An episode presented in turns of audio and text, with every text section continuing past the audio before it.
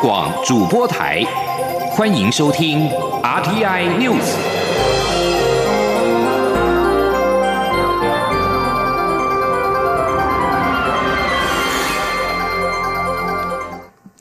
各位好，我是李自立，欢迎收听这一节央广主播台提供给您的 RTI News。台博旅游泡泡即将启动，蔡英文总统今天在总统府会见来访的博流总统会树人，总统表示。台博旅游泡泡即将首航，这个安全旅行签模式不仅两国人民非常关注，全世界也在看。总统相信，透过台博旅游泡泡，将能够向全世界展现安全的旅游模式是可行的。总统也相信，除了防疫之外，两国未来将会在各领域的合作写下更多成功的故事。会述人则表示，台博旅游泡泡的成功是基于双方的互信。他也相信，透过这个特殊的旅游廊道计划，将能够让双方原本就很深厚坚实的关系更上一层楼，也提升人与人之间的交流。记者欧阳梦平的报道。博留总统会述人今天下午在外交部长吴钊燮陪同下进入总统府会见蔡英文总统。会述人此行定位为工作访问，因此没有军礼仪式。但蔡总统在场厅迎接，两人都戴着印有中华民国与博留国旗的口罩，互碰手肘致意，并一起不往会谈的倾听。蔡总统在致辞时，首先欢迎会述人抗力率团来访，并表示这不但是会述人上任后首次出访，也是。台湾在全球爆发疫情以来首次接待外国元首，可说是中华民国台湾与博流合作历史性的一刻。蔡总统指出，台博旅游泡泡将在四月一号首航。在 COVID-19 疫情挑战下，这个安全旅行团的模式不仅两国人民都很关注，全世界也都在看。他很感谢会数人对台博邦谊的重视，为了两国的旅游泡泡，亲自主持多场会议推动，并邀请我国使馆的同仁参与讨论。今年一月，两人才透过视讯讨论旅游泡泡。他很高兴在短短两。个月之后就能在台湾接待会数人及访团，他相信这将向全世界展现安全旅游模式可行。他说：“我知道会述人总统有一个目标，那就是希望每年造访博流的台湾旅客可以达到十万人次。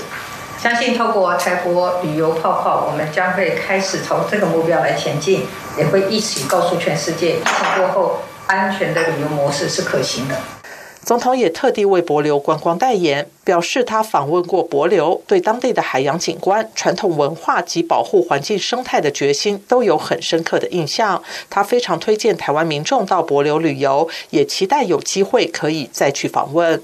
总统并指出，过去一年两国携手对抗疫情，一起维持博流零确诊的好成绩。从防疫到观光，都说明台湾与博流长期相互信任，建立出可靠的合作模式。未来也一定能在医疗。能源、教育、海洋安全及南岛文化等领域合作，写下更多成功的故事。总统还赠送会述人台湾族用来分享食物、建立连结的分享刀，期盼台博在后疫情时代能够更紧密往来，一起实现更好的未来。会谈后，蔡总统也在台北宾馆设宴款待会述人抗力及访团一行。中央广播电台记者欧阳梦平在台北采访报道。另外，外交部长吴钊燮今天中午则在台北美孚大饭店设宴款待会述人。外交部表示，会述人这次由美国驻博留大使尼约翰随同来访，重申承诺，台湾美国博流未来将更积极加强在促进民主和良善治理、对抗气候变迁、增进数位健康、促进妇女赋权、推广农业贸易，还有强化海巡合作。跟增进博流的网络安全等领域的合作，因为人权争议，许多禁用新疆棉花的品牌遭到中国的抵制。副总统赖清德今天受访时表示，若中国觉得受到国际社会的压迫，可以开放国际媒体到新疆采访，让新疆人民的声音被听到。他表示，没有厘清真相之前就攻击个别公司非常不好。中国应该开诚布公的开放媒体到新疆采访。针对国际间传出抵制二零二二年北京冬季奥运的声浪，我国是否会呼应这项行动？总统府发言人张敦涵今天表示，相关的筹办过程必须尊重国际奥委会的决定。目前国内跟国际对于明年冬奥的举办有多元不同的意见，政府内部尚未讨论这个议题，将会密切关注情势的发展，并且适当应应。另外，两岸奥会今天举行体育交流线上座谈会，却传出拒绝陆委会旁听的消息。体育署国际及两岸运动组组长许秀玲今天下午出面澄清，表示这仅是例行性的交流座谈，过去也没有陆委会的代表参加。他强调，会中也没有触及到抵制北京冬奥的相关议题。今年八月二十八号，预料将会有重启核四、反莱猪、公投、绑大选、真爱早教等四项公投案一起投票。关于行政院是否要提出对案的讨论不断，甚至与国魁不信任投票、行政院长苏贞昌的去留绑在一起。行政院发言人罗秉成受访表示，尊重各界的意见。行政院现阶段没有规划提对案，行政院会加强政策的论述，外界不需要过度政治解读。记者王维挺的报道。今年八月二十八号，预料将有重启核四、反莱猪、公投榜大选、真爱早教四项公投案一起投票。执政党如临大敌，四月十一号起将展开巡回政策说明会。近日不断有媒体报道，绿营内部对于是否要提公投对案进行讨论，但是党内意见不一。传出党内有立委主张应由行政院提出对案，较有利于向基层支持者宣传政府的公。公投态度。对此，政务委员、行政院发言人罗秉成受访时表示，行政院现阶段没有规划提出公投对案，也没有与民进党立院党团讨论过此议题，并尊重立委的不同意见。罗秉成表示，行政院将加强政策论述。啊，这个各界的意见啊，我们都已尊重啊。不过，行政院现在并没有规划提对案，我们会呃再加强啊各方面。政策论述跟说明啊，呃，没有跟党团特别讨论这个议题啊。那这个党团有部分的呃，这个委员有一些意见，这我们都尊重。有媒体报道指出，是否提出公投对案，已经成为民进党内内部的派系角力。主张提出对案的非新苏系人士认为，应该由行政院提出公投对案。届时才好向支持者宣传政府的立场，而正院和新苏系因不愿升高对立气氛，反而导致四项公投案过关，所以不主张提出对案。也有报道指出，八月二十八号若有任何一项公投案过关，就等于是对苏内阁的不信任投票。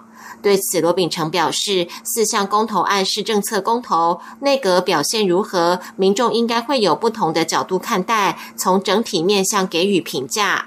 单一政策公投应该回归政策说明。他强调，行政院责无旁贷，会加强政策说明，外界不用过度政治解读。且政院内部没有特别讨论公投对岸的问题，也没有动力和规划提出对岸。中央广播电台记者王维婷采访报道。景气好转，针对外界预期，今年的基本工资含涨的几率高。对此，劳动部长许明春今天表示，根据基本工资审议法，由劳资双方共同决定。至于立委关切蔡英文总统任内的基本工资是否有望调到新台币三万元，行政院长苏贞昌回应表示，会努力兑现。外界关心 COVID-19 疫苗的采购状况跟国产疫苗的进度，卫福部部长陈时中今天表示。明天将会请疫苗小组召集人在记者会上公开说明。在野党立委要求要成立更严谨的国产疫苗审查机制，陈时中则强调审查机制一直都在，没有问题。A Z 疫苗首波的试打状况不如预期，最快三十一号会宣布第二波的接种对象。立委忧心六月中首波 A Z 疫苗就会到期，如果届时试打状况仍然不佳，是否会有强制性的作为？陈世忠指出，将会持续扩大施打的对象。如果届时疫苗效期无法展延，也不会强制国人施打。记者林永清的报道。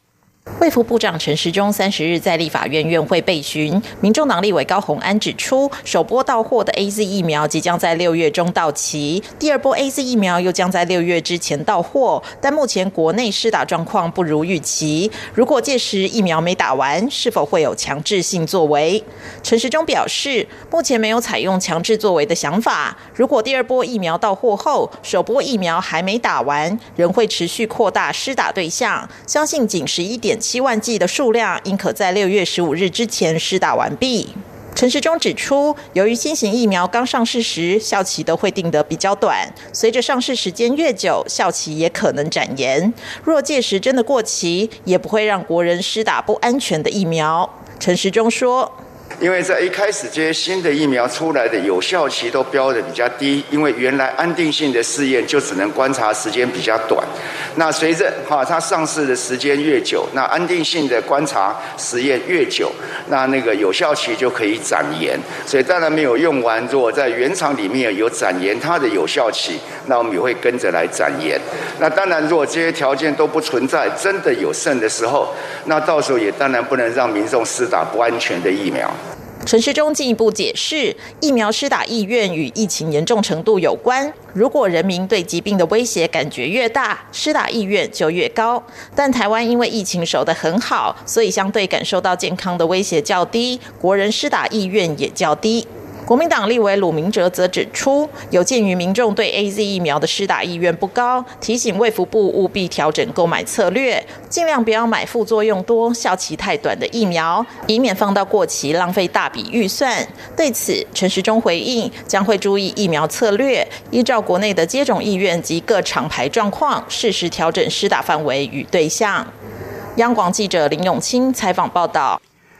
另外，疫情指挥中心今天公布新增一例 COVID-19 境外移入病例，个案为本国籍三十多岁女留学生，三月二十八号持阴性报告自英国入境，至今都没有症状。昨天在检疫所专案裁剪，于今天确诊。缅甸军方全面打压新闻自由，第一线的新闻工作者遭遇到前所未有的人身威胁，许多独立媒体的记者跟编辑。则是冒着生命危险四处躲藏，只是为了将第一手的消息传递给全世界。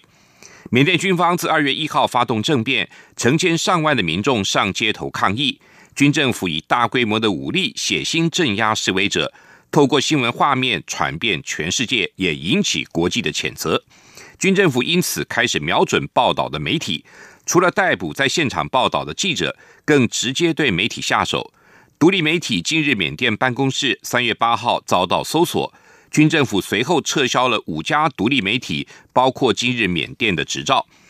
即使被撤销执照，这些独立媒体仍然以匿名的方式，透过网站和社区媒体持续报道新闻。随着军方镇压群众的力道越来越强，冲突的场景越来越激烈，记者所面临的不只是新闻自由遭到打压，更迫切的是人身的安全问题。伊朗官方电视台今天引述一名未具名的官员的谈话报道，在美国解除所有对伊朗的制裁之前，伊朗不会停止百分之二十纯度浓缩铀的提炼。官员的谈话是回应美国媒体的报道，华盛顿将提出一项新的提案，以重启跟伊朗的核子会谈。美国拜登政府一直在寻求与伊朗的会谈。让双方恢复遵守列强与伊朗所签订的核子协议，在这项协议之下，各国以解除对伊朗实施的经济制裁来交换对伊朗核子方案设限，使其比较难发展核子武器。尽管德黑兰否认有这项意图，伊朗官方新闻电视台在网站上表示，资深官员表示，只有在美国。率先解除所有对伊朗的制裁，德黑兰方面才会停止其百分之二十纯度浓缩铀的提炼。美国前总统川普在二零一八年退出伊朗核子协议，并重新施加制裁，导致伊朗在一年多的等待之后，以违反协议中的部分核子限制作为报复。这里是中央广播电台台湾之音。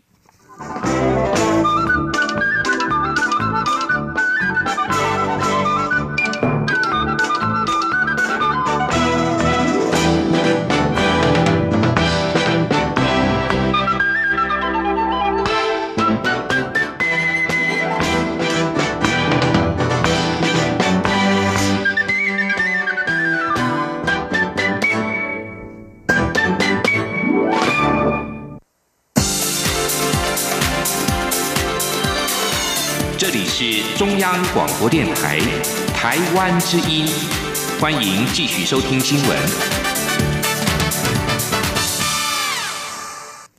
欢迎继续收听新闻。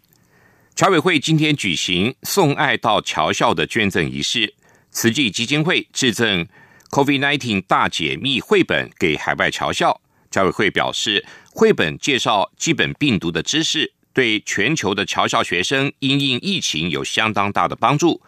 侨委会同时也和慈济基金会签署了合作备忘录，双方同意结合资源，一起配合驻外管处协助处理海外急难事件。后续也将会加强合作，扩大服务的面向，国内海外共创双赢。记者王兆坤的报道。为让海外侨校学生了解新冠肺炎并加强防疫。慈济基金会捐赠《新冠病毒大解密》儿童绘本三千册。侨委会表示，慈济基金会此举是民间资源协助侨校发展的成功典范，希望借此活动构建双方合作平台，强化沟通联系。侨委会另与慈济基金会签署合作备忘录，同意结合国内及海外据点的相关网络与资源，当侨民在海外遭遇急难事件时，提供适当协助。双方后续还会就侨界急难救助相关议题进行合作交流及资源分享。侨委会委员长童振源说：“那我们更期盼未来我们侨委会哦能跟慈济基金会哦在慈善、教育、人文还有急难救助方面共同来扩大服务全球侨胞，共创双赢。”童振源表示，提供旅外国人遭遇紧急困难的协助是政府责无旁贷工作。侨委会推动各地侨界投入急难救助工作，是希望结合侨界资源，自发性配合各驻外使领馆，在能力范围内提供协助。主要目的是将侨界原有行之有年的做法予以制度化，并汇聚侨界更大力量，并没有改变政府驻外单位权责分工。中央广播电台记者王兆坤台北采访报道。当劳工面临公司无预警的倒闭、歇业，或者和雇主发生劳资争议时，可能没有办法在第一时间自公司取得离职证明文件，导致后续无法申请失业给付。劳动部今天表示，劳工可以直接向地方劳工行政主管机关寻求协助，就能够开立离职证明。记者杨文军的报道。根据就业保险法规定，劳工遭遇非自愿离职时，提供失业给付。当劳工因为投保单位关厂、迁厂、休业、解散、破产宣告等原因离职，如果符合失业给付请领条件时，可减负公司开立的离职证明文件，向公立就业服务机构提出申请。不过，劳动部劳动保险司指出，当劳工因为公司无预警的关厂、歇业或雇主行踪不明等原因非自愿性离职时，根本无法立即取得离职证明文件。因此，劳动部提醒，旧保法也同时规定，劳工可以向地方劳工局处提出申请，查证属实后，将协助劳工开立离职证明文件，以确保劳工权益。劳动部劳动保险司副司长陈文宗说：“那。”目前就依照劳保局的统计哈，去年度，诶大概有将近快九百件的一个劳工有获得到依照这个劳资争议的情形来请求这个失业给付。那从开办就保就保开办也九十二年到今年哈三月三月的时候十七号为止，大概有大概一万一千。件的左右这种劳资争议的案子。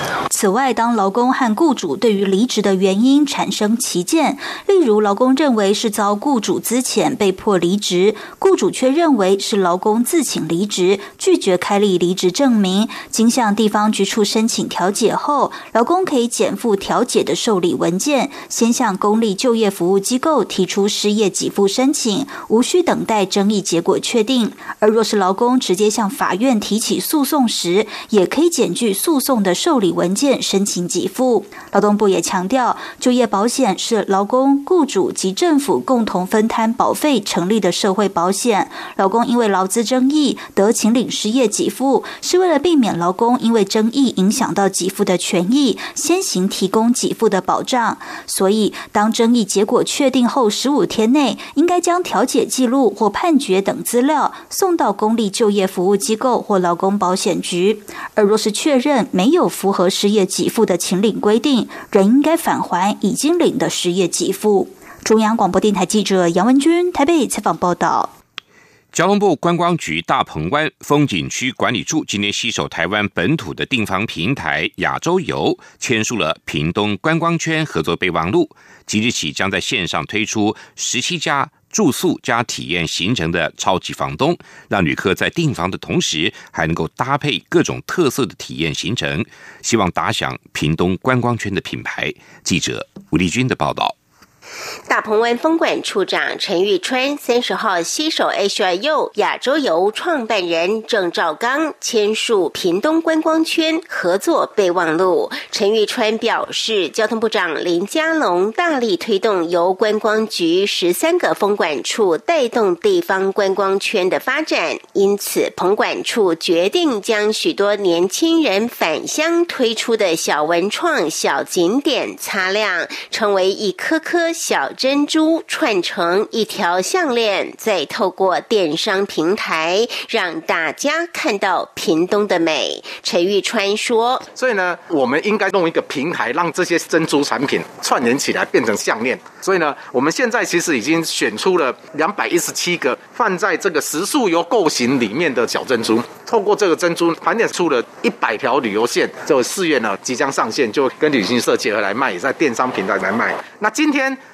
就是我们跟电商合作里面其中很重要的里程碑，跟叶夏佑合作，四月一号开始上架，希望让大家看得到屏东的美。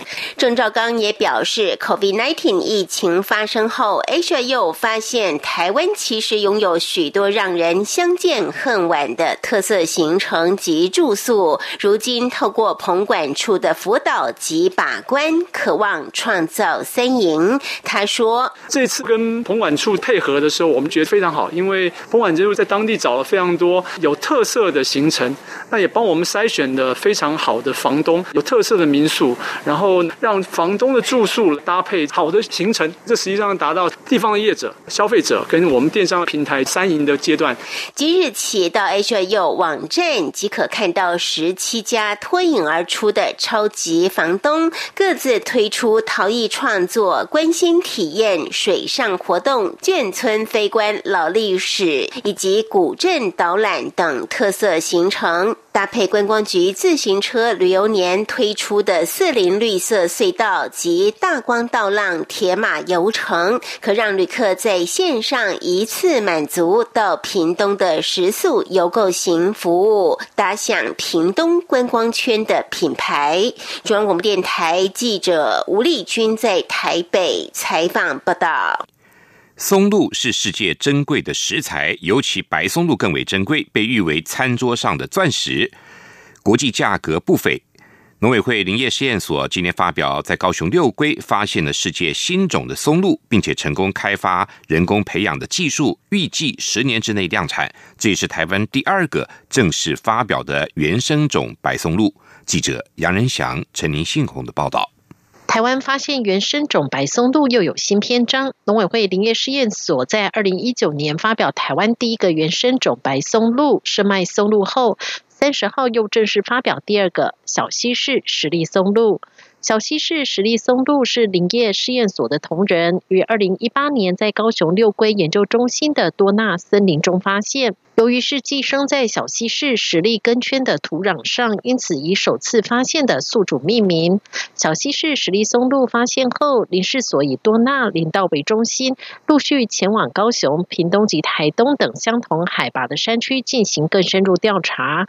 历时一年多的田间调查都没有进展，直到二零二零年才于地理气候条件相近的台东立家林道发现小溪市实力松露第二个生育地，并。陆续挖出大小不一的十七颗子实体，直径有零点一到三公分不等。林试所所长曾彦学说：“你看我们的林介荣林博士哈，他他不是说他已经这个做二十年了，可是刚好是遇到那边刚好有有有有有这个哈，所以其实要找松露哈，呃，我们都是训练狗跟猪了哈。不过台湾现在是靠真的是靠人力。”好，那将来将来如果说可以有发展性，我们现在做都都在试做试验嘛。那如果是有，我相信啊，我们的不管是我们的生脉呃松露，或者是说我们的那个小溪是实力松露啊哈，其实假如说可以呃经由我们的试验，那可以量量产，可以推推出。国际知名的白松露主要产于意大利、法国及奥地利等欧洲国家。台湾近五年来的年平均进口量约为两百一十公吨。至于台湾发现的原生种白松露和欧洲国家的白松露，因为生长环境不同，气味也有很大的差异。林氏所研究员傅春旭说。可是我们这边的话是比较淡一点的，有些人说花香，有些人说玫瑰味道，我是不清楚啦。不过就是它会一样有穿透性，可是它的味道是我觉得是比较能接受的啊。可是因为每个人的品评跟感官是不一样的，我必须在那边强调，没有什么好坏，可是各有特色啦。那因为我们的起步是晚啦，这几年开始做，欧洲已经有百多年历史啦，所以。我们起步晚，可是是地四种在台湾发现的，我觉得是地四种情况下，或许我们可以追得比较快一点。目前本土松露已经有生脉松露陆续技术转移给厂商做研究和开发。林世所也认为，小溪市实力松露应用于食品工业的前景看好，退估约需要八年的时间栽培成子实体，十年内可以达到量产。中央广播电台记者杨仁祥、陈林信宏采访报道。继续报道今天的前进新南向。前进新南向。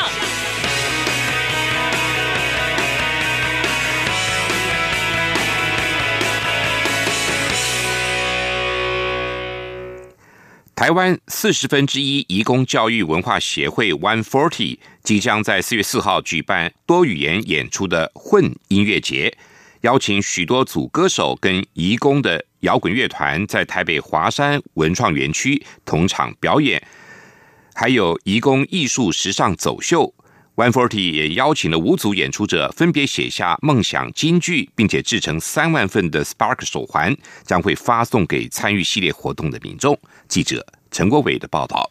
One Forty 将从四月四号起举办成立五年来最大规模的公益倡议行动系列活动，并邀请五组演出者构思梦想京剧，再制成各六千份的 Spark 手环。One Forty 创办人陈凯祥表示，美秀集团写下这块土地总有一天没有歧视。舒米恩是还记得你的初衷吗？是否还走在这条路上？印尼移工摇滚乐团 Uni Band 主唱 Jaya 则写了希望透过我的歌声让。让台湾人认识不一样的印尼，而印尼移工小说家 Yumi 写出：“对我来说，写作是最好的自我疗愈。”陈凯祥说：“令他感触最深的是菲律宾移工艺术家 Mark 写的金句。他写了：‘每个人都能因为自己而美丽。’这里提到的美丽，不只是外表上的美丽，还有不为人知的故事。他在刚到台湾第一年工作的时候，就因为遭受了职场的灾害，就是有一些化学原料喷到脸上，然后让他。脸部其实是一半毁容的状态，那他其实是因为想要让他的脸去变得更好看，开始帮开始化妆，然后。透过化妆，然后他慢慢去找回自己的自信，然后在下一步，他想到说，除了让我自己变得更好看以外，有没有机会让更多台湾人去理解菲律宾人的美丽？所以他开始制作了礼服。其实到现在，他已经制作超过一百件的礼服了。所以我觉得这一句是很深刻，可以体会到义工在台湾经历的挫折，跟重新找到自己发光的时刻的一个故事。陈凯祥提到，儿童节当天下午，在台北华山文创园区，Mark 将带领多位义工带来精彩的艺术时尚走秀，欢迎民众到现场来看看 Mark 现在的美丽人生。中央广播电台记者陈国伟台北采访报道。在越南民众的心中，茶是台湾的代表形象之一。驻越南代表处开设河内台湾茶院，规划品茶、泡茶、茶道等免费课程，邀越南民众喝出当中的科学跟哲学。第一堂课限量二十个名额，已经爆满。河内台湾茶院讲师郭展廷的家中从事茶艺超过四十年，他观察越南人比较常喝绿茶，而且口味浓烈。相较之下，台湾茶的滋味跟层次较丰富，因此许多初品尝的越南民众都很好奇台湾茶各种香气风味是怎么来的。代表处人员在和越南各阶层过接触的过程中，常被问到台湾茶的奥秘。因而规划了四堂台湾茶的课程，包括品茶、泡茶、茶道，在三月到六月每个月最后一个星期六上课。以上新闻由李自立编。